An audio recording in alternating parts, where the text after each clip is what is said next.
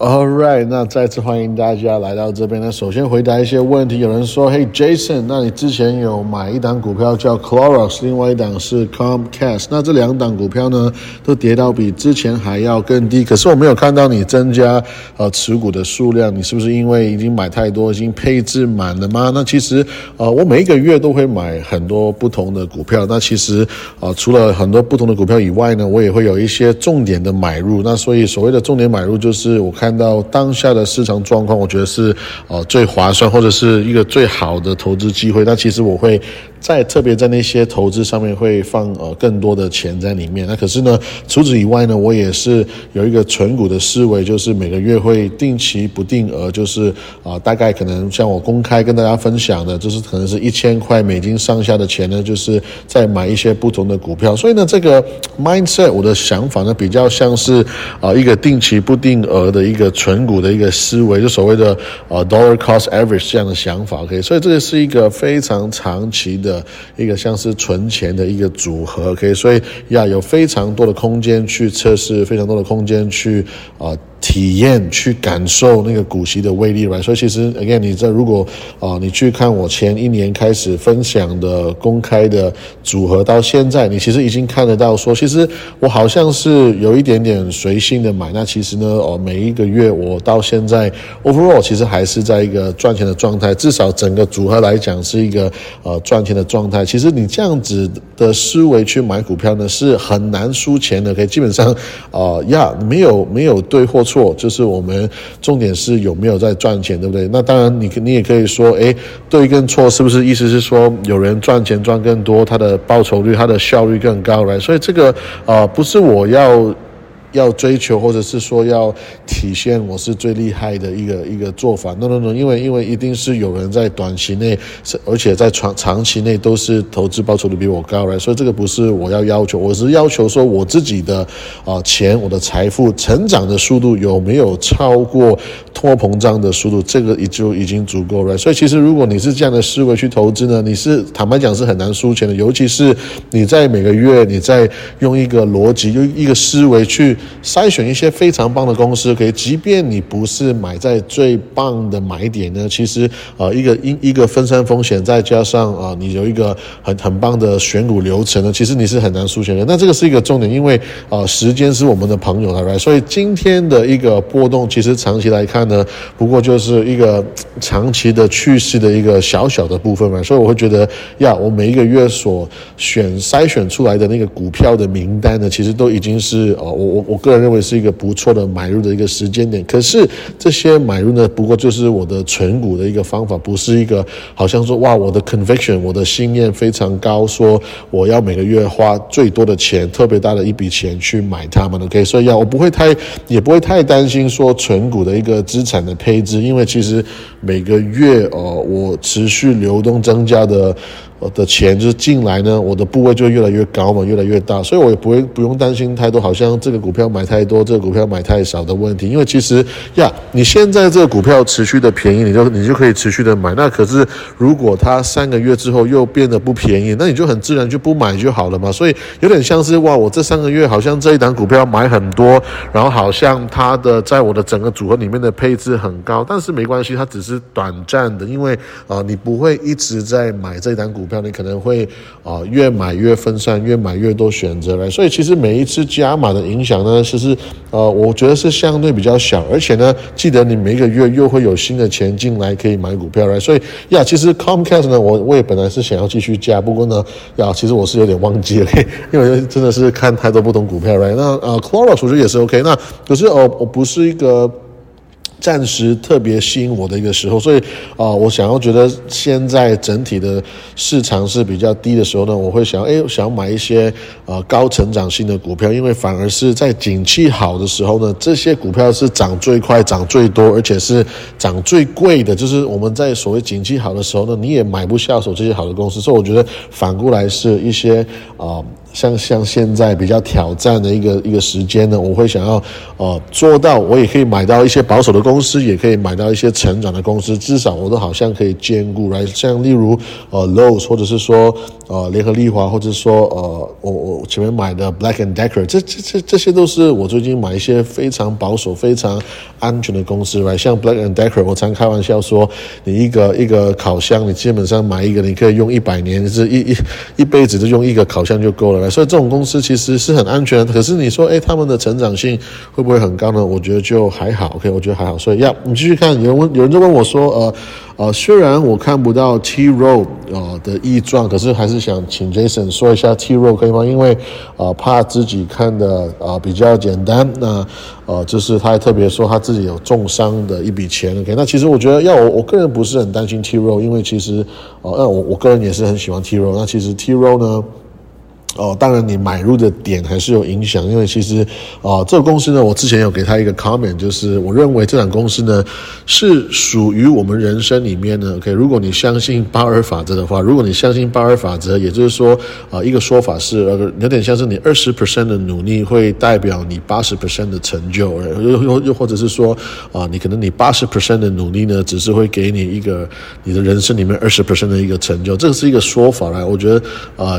Yes or no, right or wrong？我觉得没关系。可是，哎，如果你回头看，so far 好像，哎，好像有一些道理，好像好像是一个不错的一个一个说法了。那我会常开玩笑说，我觉得 T 肉会是这样子的一个股票。我觉得啊，它比较像是我会愿意放小小的钱进去，可是我会期待它有一个非常大成长的一档公司。所以我觉得它比较符合在在我的组合里面的所谓的二十趴。呃，买的公司，然后可能可能，可是它却表现的非常棒，可以代表我未来一个八十 percent 的一个回报。所以其实你会看到 T row 呢，它其实也有一点点一个景气循环的味道。OK，为什么呢？因为你不能只是看这个公司的赚钱，你不能只是看它 EPS 就是好，然后呢直接，当然 P ratio 是一个非还是非常有用的一个估估价的方式，可是你不能只是看它的 EPS，因为你其实你很需要看它的。呃，要它本身这个公司在管理的资产，是我们所谓的 AUM，就是 Asset Under Management，right？那我会觉得说，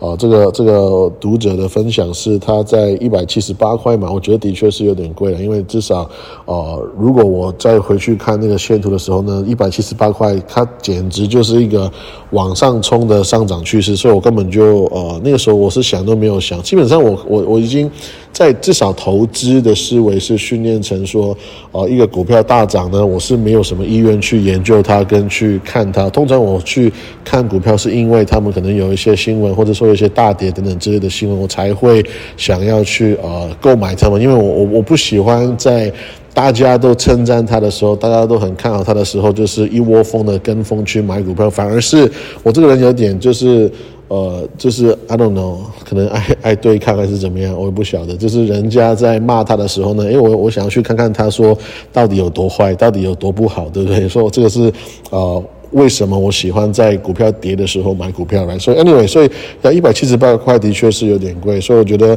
呃，现在呢，如果你去看 T 二的话，你其实要观察的是它的 AUM，它的呃所管理的钱呢，其实是有在。呃，变小的一个呃一个趋势，简讲你也不能说趋势，应该是说是因为整个股灾的一个影响来，所以在所以我们看到它去年的一个 asset class，OK，他们在管理的钱呢有一万七千亿呢，就是因为现在股灾的关系，就是呃掉落成为一万四千亿左右，掉了大概十五趴左右。那其实呃这个跌幅你说哎也是蛮高的，也是蛮多的来其实。有点像是因为股灾是会让整个市场是一个连锁反应来，因为他买的是 Google，那么 Google 跌，那所以它本身所管理的钱也变少，它本身的市值也会变少，所以这个是一个连锁反应。我觉得就是在这个时候呢，要你要看他说它是一个全世界最顶尖的一个持股公司，然后呢，他们也。管理非常多、非常棒的资产，OK，然后他们在旗下的 Google、Amazon 在跌，所以这公司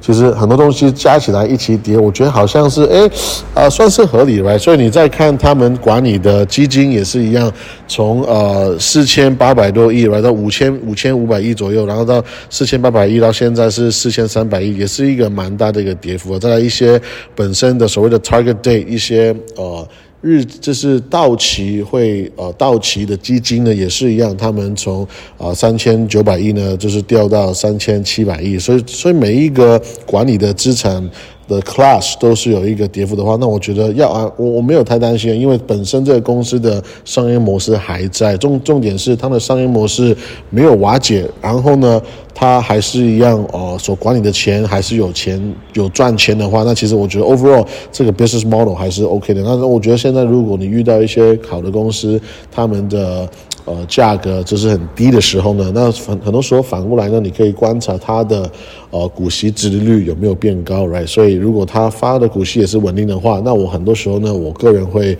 呃比较喜欢就是打开 drip，OK，就是打开 drip 呢，就像我前面讲的。哦，就是存股一样，你你有时候你一档好的公司哦，它变便宜呢，你不晓得它会变便宜多久，可能是一个月，可能是三个月，可能是一年也会有人。所以我的我的做法就是，只要这个公司它还在一个非常吸引我的价格的话，那基本上我就是会持续用钱买入，甚至是打开 drip，就是打开股息再投资，让他自己的股息再买更多更多的股数，所以会变成是再多一重这个复利的效果来可是如果你觉得哎，好像这公司已经见见我的，呃，占有我的。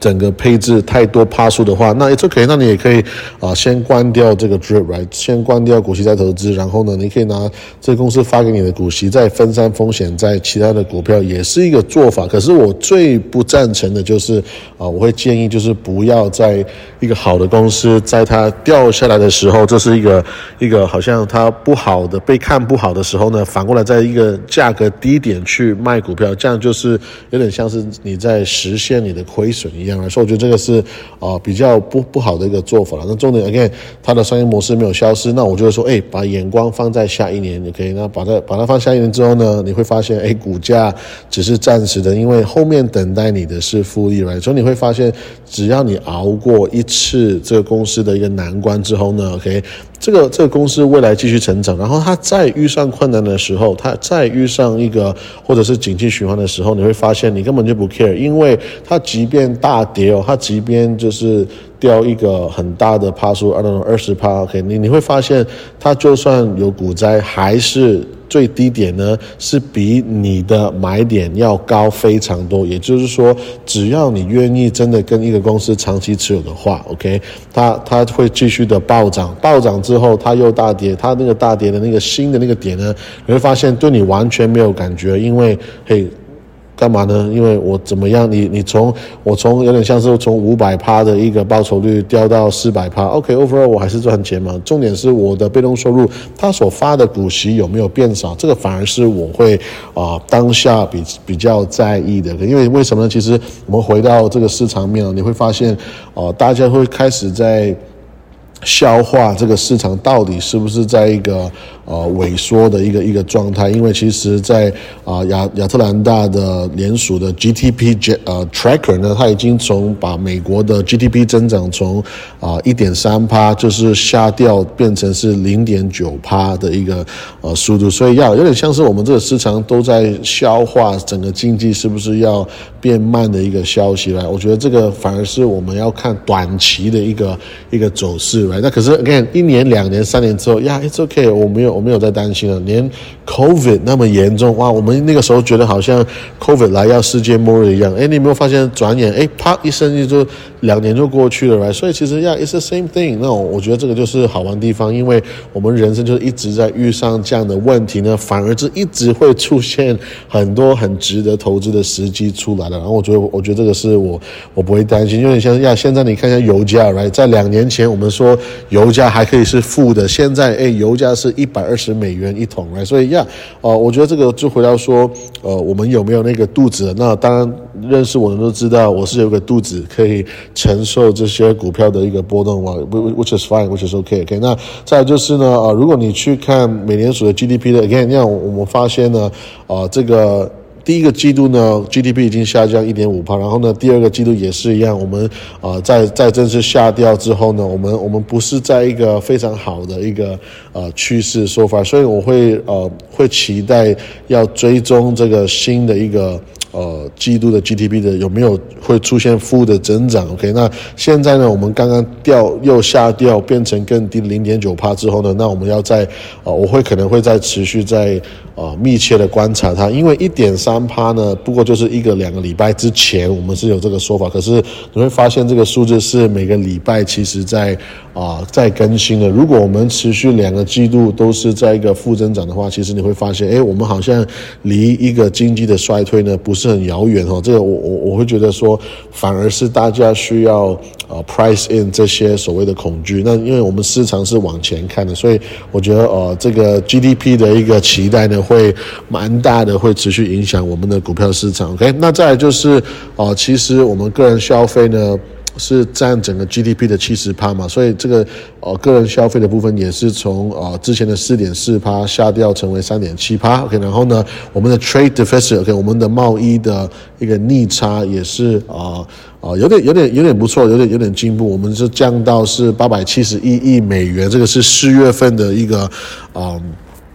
也四月份的一个数字，那比三月份呢下降了两百亿美元，but still 这个还是一个呃历史的一个很高的一个数字。我们还是在一个美国了，我的我们所谓的美，我们就是美国一直在一个贸易的一个逆差，which is 我我没有没有很喜欢的。OK，那这个其实当然我们因为完全没有走出这个困难的时候呢，现在所有的说法都是在讲说二零二三年可能会有衰退。那 Hopefully，希望呢，这个是一个非当然非常夸张的一个一个预言。我当然希望它不要成真，很希望可能只是 OK。我们其实没有要进入衰退，我们不过是经济成长放慢。OK，那可能是啊，从一个很夸张的数字呢，就是变下降，可能变成长期的一个通货膨胀的啊，那种一点八帕到两帕的一个长期趋势的一个增长的。这个反而是我觉得，哎，好像是呃，可能大家会。会更好了。如果你一开始我们的 expectation，我们的期待很低的话，就是没那个期待低一点，我们就我们的失望也是低一点嘛。来，这个是要我学习到一个的一句话。OK，Anyway，我们回到看这个呃 stock，我们回到看股票的一个部分呢。其实我们看到最近一个新闻，我觉得蛮有趣，就是 Netflix OK 说，哎，这个传言呢要买下 Roku OK，所以要如果你是 Roku 的持有者呢，你会可能会很惊喜的突然发现，哎，为什么？最近我的股票在突然啊跳涨了十趴，OK，那当然我们知道，如果你是 Roku 的 R O R O K U 哦，长期的持有者呢，你今年 Year to Day 应该是掉了五六十帕左右呃才对。不过哎，It's OK，赚钱就是赚钱，就是今天。跳了十趴也是一个很好的 啊，也是一个很好的消息。OK，所以呢，让我们都知道呢，Roku 可能是因为 Netflix 在寻求一些啊，要成长他们的公司的 revenue，成长他们的呃收购呃媒体公司的一个传闻而而有一个很大的一个涨幅，所以 it's good，所以这个是一个绝对是好的事情。我们也知道 Roku 呢，这新闻看到说哦，他们的管理层已经是禁止了他们的员工，就是把他们的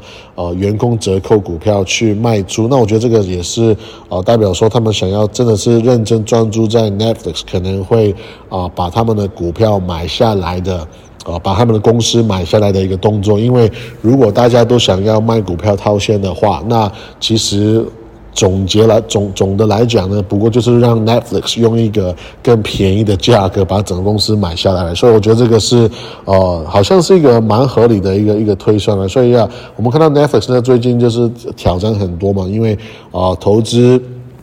有三百多亿美元，然后呢，我们知知道他一直在烧钱，在做很多的内容，然后呢，他们的资产负债就很紧张，所以有很多的压力，巴拉巴拉。但其实我觉得，again，呃，这些都是一个短暂的一些新闻的标题，因为我们要我们要想的是，哎，Netflix 其实也。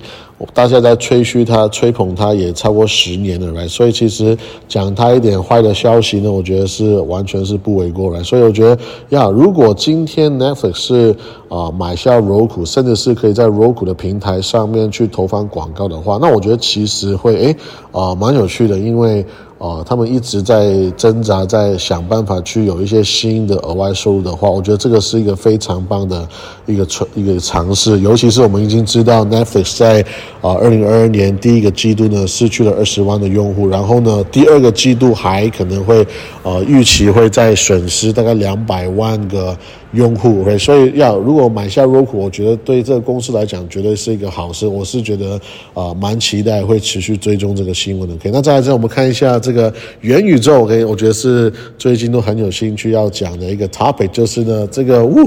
啊，